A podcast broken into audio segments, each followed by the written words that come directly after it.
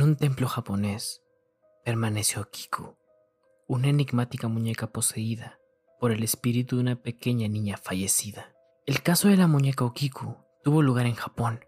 Allí, una niña de tres años llamada Kiku Susiku contrajo una enfermedad terminal que le obligó a hacer reposo absoluto durante meses. Frente a esta triste situación, su hermano mayor, Eikichi Suzuki, de 17 años, viajó a una ciudad cercana para elegirle el mejor de los regalos para la pequeña. Entre decenas de juguetes, el joven optó por una preciosa muñeca de porcelana de unos 40 centímetros. Esta tenía el pelo negro por la altura de los hombros y un tradicional kimono japonés. Sus ojos también llamaban poderosamente la atención. Kikuko adoró a su muñeca desde el primer instante que la vio. La niña no dejaba de abrazarla y la bautizó Okiko. Lo cierto es que de manera trágica y de manera en la que los padres no pudieron hacer nada, a los cinco meses la niña falleció, dejando sin consuelo a su familia. Como es tradición en Japón, la cremaron junto a sus objetos más preciados.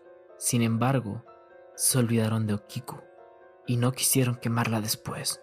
Por esa razón, decidieron colocarla junto a las cenizas de la pequeña en el altar familiar que habían armado en su hogar. En medio de la profunda tristeza, la familia se percató de un hecho aterrador.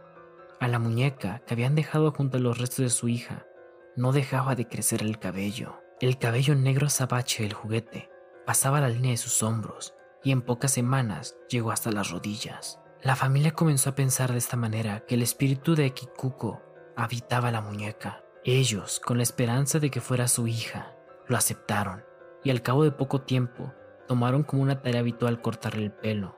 La muñeca Okikuko todavía permanece en la actualidad en el templo Maneji, en Japón, en la prefectura japonesa de Hokkaido, donde es visitada cada año por miles de curiosos que quieren comprobar por ellos mismos el fantástico portento. Como ven, la muñeca aún puede visitarse, pero todos aquellos que ven a la muñeca quedan completamente sorprendidos, ya que ven el gran parentesco que hay entre la muñeca y la niña.